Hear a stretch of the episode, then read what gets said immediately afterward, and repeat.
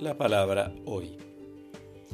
Los pastores fueron rápidamente a donde les había dicho el ángel del Señor y encontraron a María, a José y al recién nacido acostado en un pesebre. Al verlo contaron lo que habían oído decir sobre este niño y todos los que lo escuchaban quedaron admirados de lo que decían los pastores. Mientras tanto, María conservaba estas cosas y las meditaba en su corazón.